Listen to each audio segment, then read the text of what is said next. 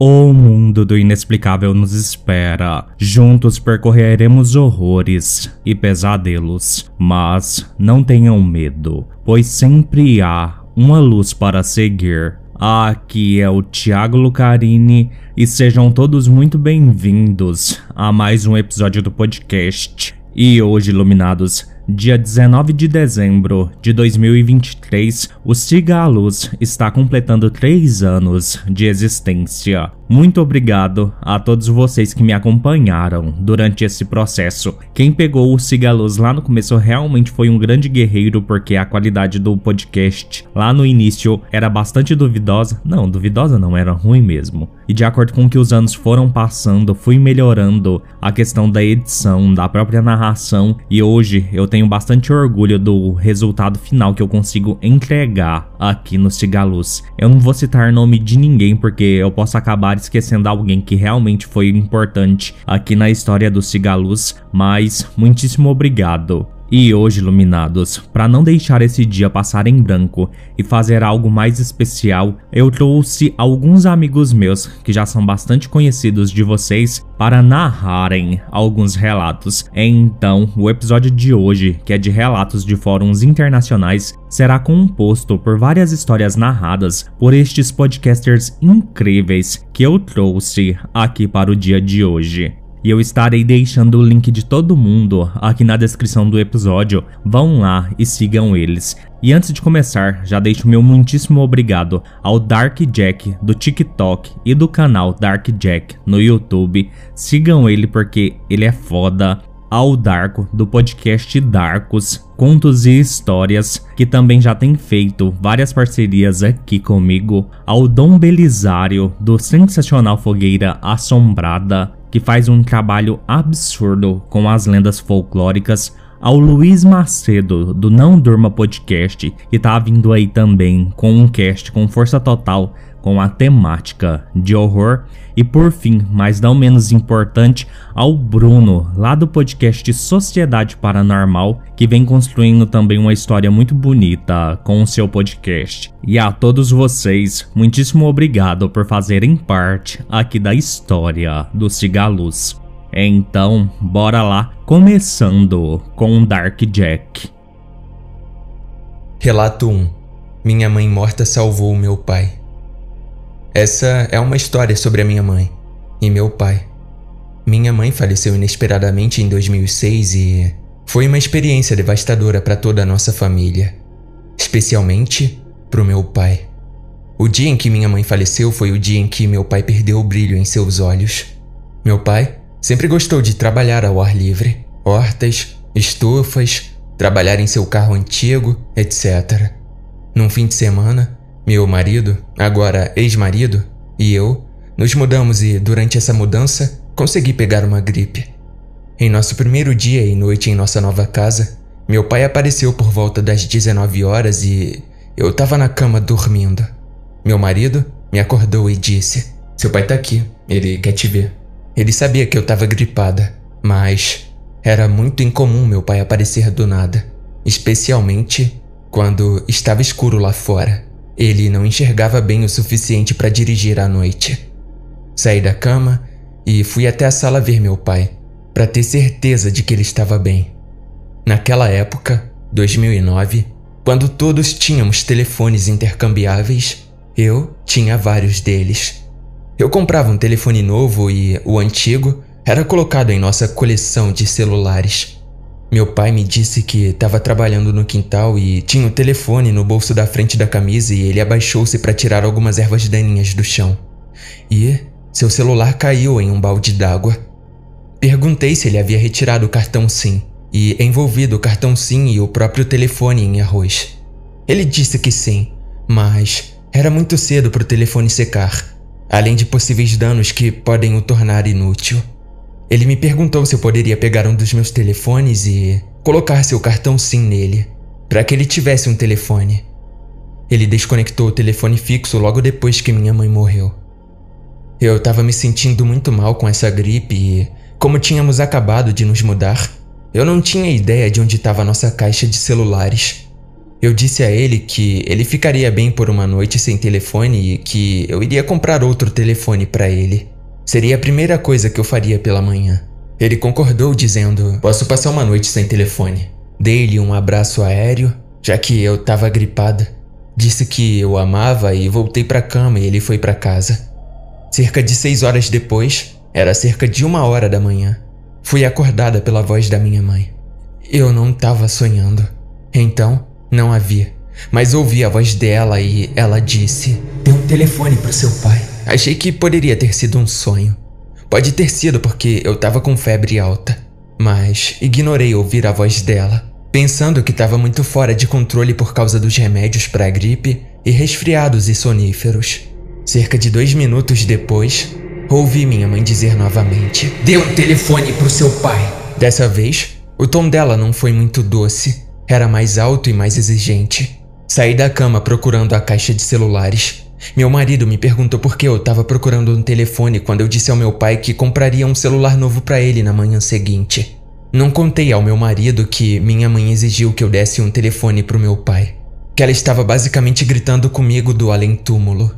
Encontrei três telefones que sabia que funcionariam com o cartão SIM do meu pai. Entrei no meu carro e meu marido insistiu em ir comigo. Não sei por que realmente. Destranquei a porta da frente do meu pai. Ele estava dormindo profundamente na poltrona reclinável da sala de estar.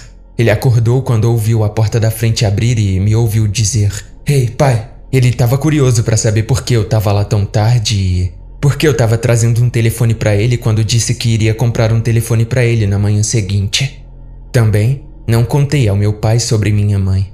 Eu apenas disse que não me sentia confortável sabendo que ele não tinha telefone, especialmente se houvesse uma emergência. De qualquer forma, coloquei um dos telefones funcionando com o cartão SIM e conectei-o ao carregador. Por volta das 3h30, meu pai me ligou e disse: Júlia, não estou me sentindo muito bem. Acordei vomitando e tô com uma pequena dor na parte inferior do abdômen. Quando meu pai diz que está sentindo uma dorzinha, isso significava que está realmente sentindo uma dor extrema. Ele tinha uma alta tolerância à dor. Levei-o ao hospital em 30 minutos e duas horas depois de chegar ao pronto-socorro, eles o internaram. Seus intestinos estavam torcidos e o que ele estava vomitando era bile. Ele estava a apenas algumas horas de ficar séptico. Minha mãe, do túmulo, salvou a vida do meu pai naquela noite. Finalmente contei a ele sobre minha mãe exigindo que eu lhe desse um telefone imediatamente. Quando contei a ele, ele chorou, e ele não era um homem de chorar muito. Relato 2 A morte de uma filha. Esse é um incidente importante e verdadeiro que aconteceu na vida da minha mãe.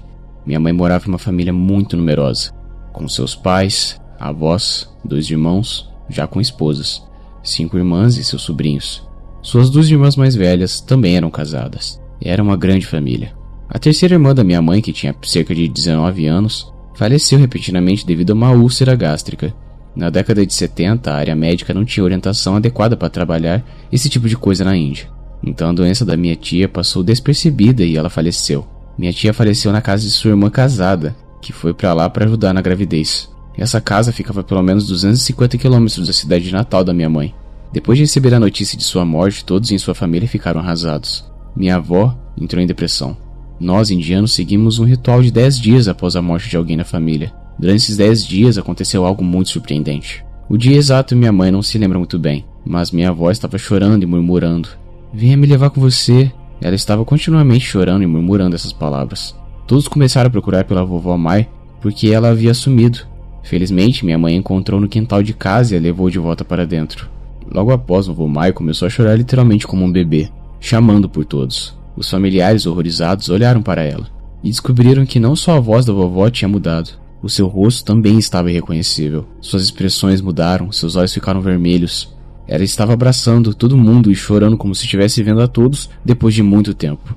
Ninguém conseguiu entender exatamente o que havia acontecido com ela naquele momento, até que alguém da casa chamou um padre. O padre a acalmou depois de lhe dar um pouco de água benta. Depois de ser questionado, ele disse que era ninguém menos que minha falecida tia quem possuía minha avó. Tudo voltou ao normal depois disso. Mas depois de um ano que aconteceu ainda traz lágrimas aos olhos da minha mãe. e fica mais forte a nossa crença de que o relacionamento após a morte também existe. Depois de um ano, na mesma data e no mesmo mês, minha avó faleceu com a mesma doença. Apesar de ter uma família tão grande e amorosa e a responsabilidade de suas duas filhas pequenas, a minha avó Mai deixou todas elas para ir atrás de uma filha falecida. Tal era o relacionamento entre mãe e filha que elas estavam destinadas a deixar este mundo na mesma data e no mesmo mês, com apenas um ano de diferença.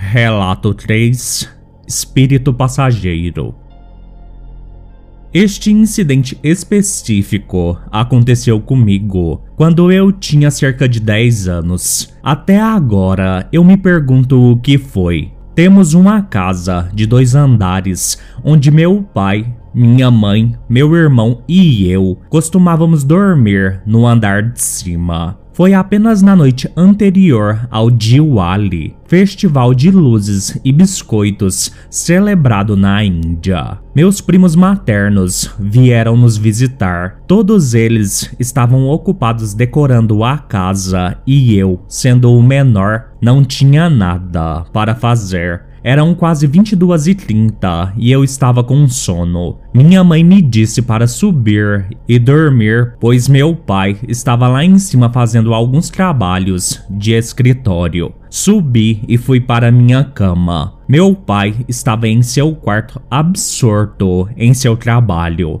Havia um quarto entre o escritório do meu pai e o meu quarto. Após cerca de 15 minutos depois, meu pai foi ao banheiro e logo depois houve um corte de energia. Eu estava tentando dormir um pouco quando de repente senti um solavanco na cama. Acordei imediatamente confuso. Nada aconteceu por dois minutos, então voltei a dormir. Novamente, ouvi um segundo solavanco e eu acordei. Eu estava sentado na minha cama pensando no que estava acontecendo, quando lentamente a cama começou a tremer. Meu quarto estava mergulhado na escuridão e eu não conseguia ver nada. O tremor da minha cama foi aumentando gradativamente e eu literalmente chorava sem saber o que fazer. Chamei meu pai com uma voz fraca que ele não ouviu enquanto estava no banheiro. Eu chorava continuamente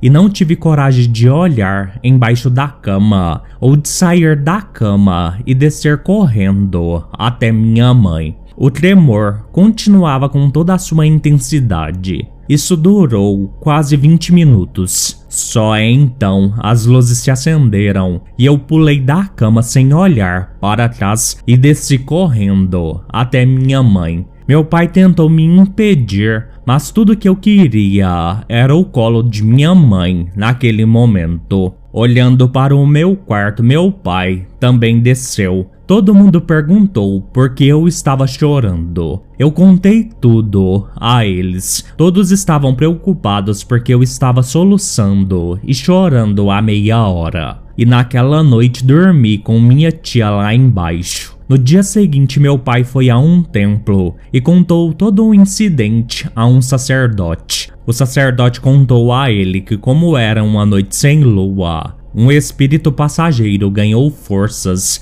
e, ao encontrar uma criança sozinha, tentou assustá-la. Meu pai trouxe uma grande fotografia emoldurada do Senhor Hanuman e a pendurou na parede logo acima da minha cama. Depois disso, nada mais aconteceu, mas o incidente deixou um impacto profundo em minha mente. Por muito tempo eu não entendi o incidente ou o que o meu pai disse sobre ele. Agora, depois de tantos anos, às vezes penso o que teria acontecido se eu tivesse me levantado e olhado embaixo da cama. Relato número 4 A chama da vela. O incidente que eu vou compartilhar com vocês aconteceu há 17 anos, no ano de 2021. Meu único irmão faleceu num acidente de carro. Todos nós ficamos feridos. Meu pai ficou gravemente ferido. Depois de ser tratado no hospital por mais de um mês, ele finalmente recebeu alta. Ele estava se recuperando lentamente em casa, mas todo esse processo foi muito lento, pois todos nós ficamos com o coração partido após a morte do meu irmão. Depois de uma semana, Uma noite, de repente, devido a uma tempestade, houve um corte de energia no vilarejo. Toda a área mergulhou em escuridão. Não tínhamos gerador naquela época, então acendemos velas para não fornecer algum tipo de luz. Havia um banheiro entre os dois quartos. No primeiro quarto, meu pai dormia e eu e minha mãe dormíamos no outro quarto. Para chegarmos no quarto do meu pai, tínhamos que passar pelo corredor onde ficava o banheiro. Meu pai estava sentado na cama e minha mãe foi até o quarto buscar velas. Eu estava na cozinha conversando com a minha tia.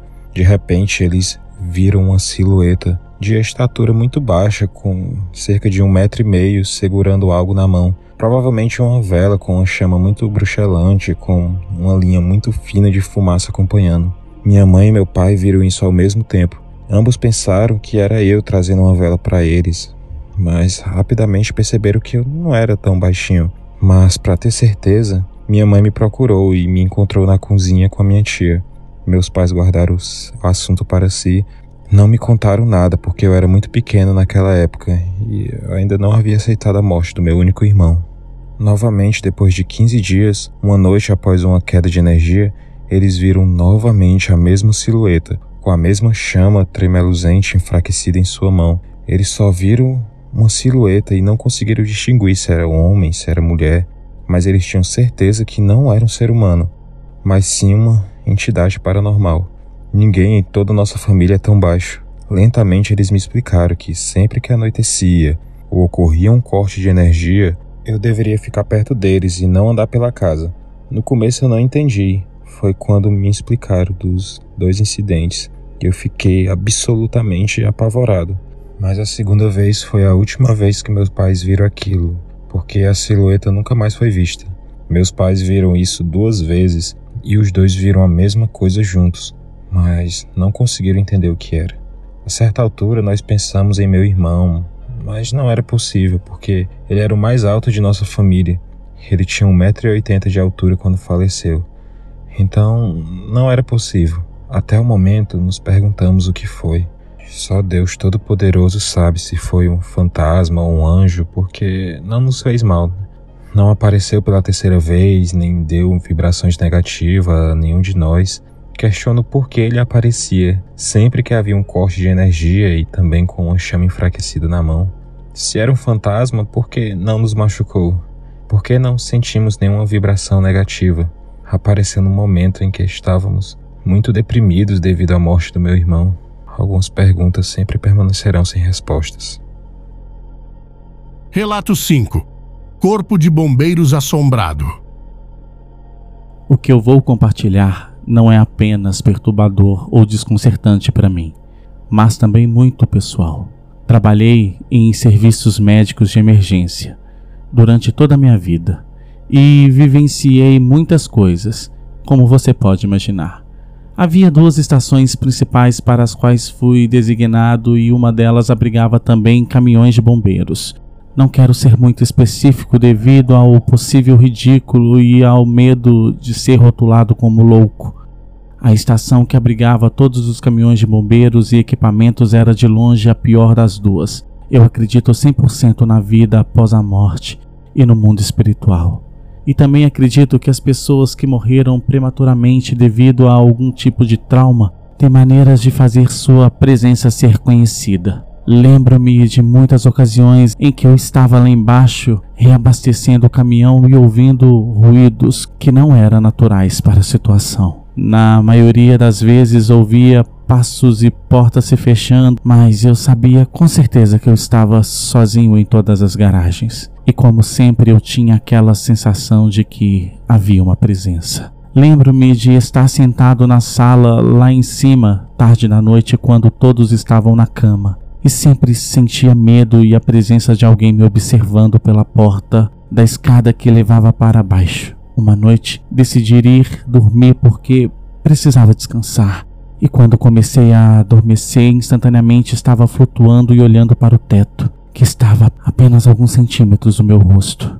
Enquanto eu experimentava esse tipo de coisa quase toda a jornada de trabalho por quatro semanas seguidas, algo de estranho aconteceu. Um senhor mais velho veio à estação para conversar e passar uma noite. Quando ele saiu, perguntei quem era e me disse que era o pai de um bombeiro que foi morto em serviço há apenas um ano. Eu soube imediatamente, não sei como, que era essa alma corajosa tentando chamar a minha atenção. Descobri que eu estava dormindo no quarto compartilhado por ele. Não acho que ele estava transmitindo um sentimento de medo para mim, mas eu nunca entendi minhas habilidades de ter essa consciência até que tudo isso aconteceu. Eu ouvia vozes baixas abafadas e via sombras por baixo da porta quando ninguém estava acordado. Nunca esquecerei os sentimentos que expressei enquanto estava naquela estação. Obrigada por me permitir contar essa história sem ser rotulado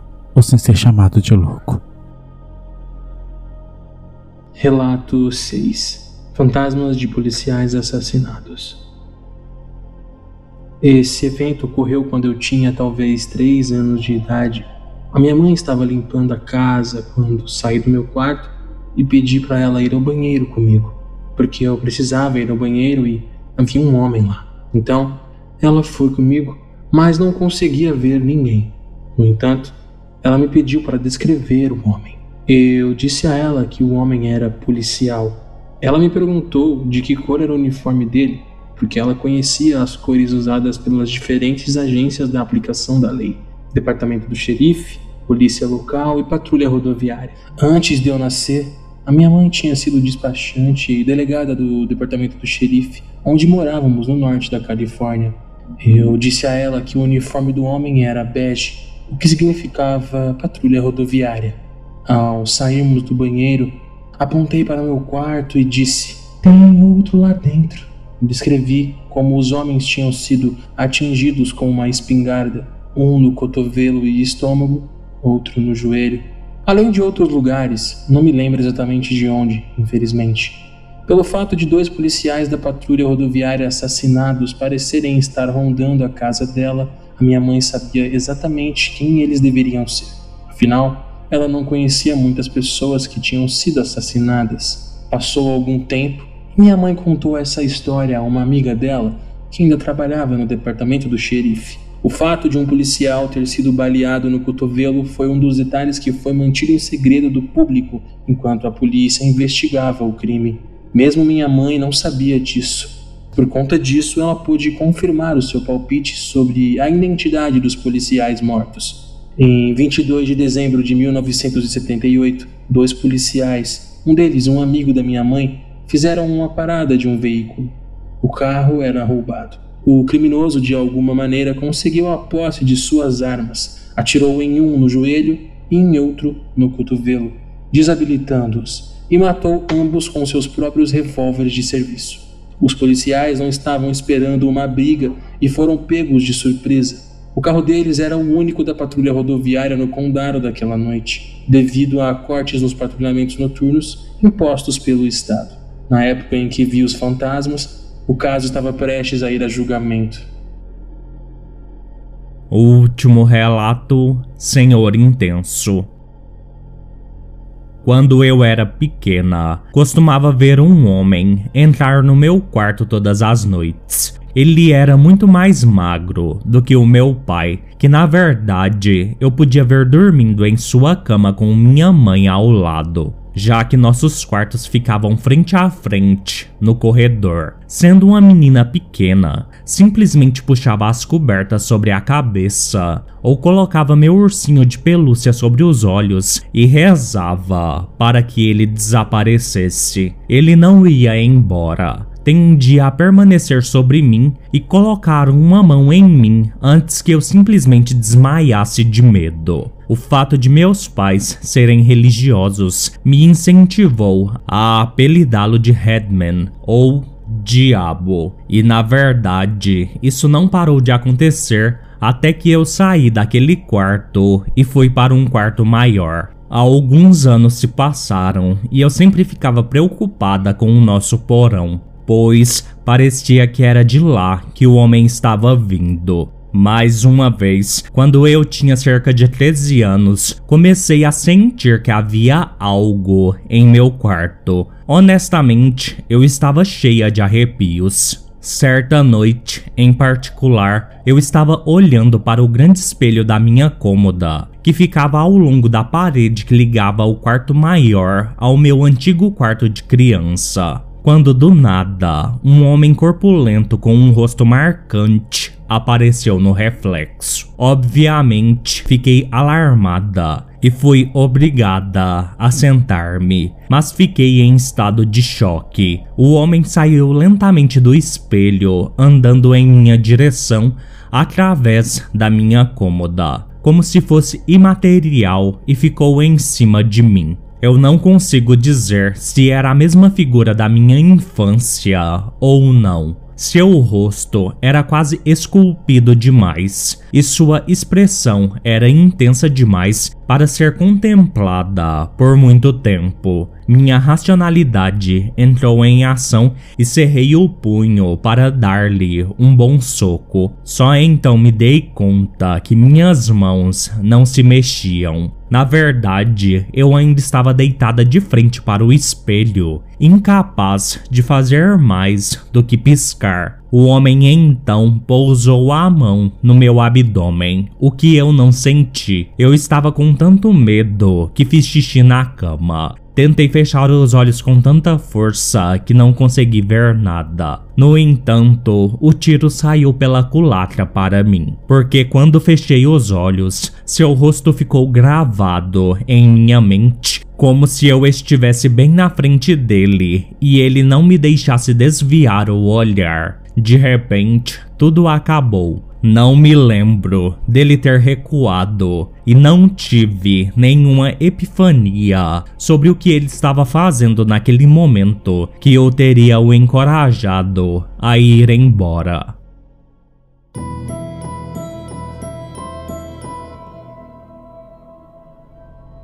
Bem iluminados, este foi o especial de 3 anos aqui dos Cigalos. Espero que tenham gostado. Mandem relatos para cigalospodcast.gmail.com ou no número 62992553601. No mais, fiquem todos bem e sigam a luz.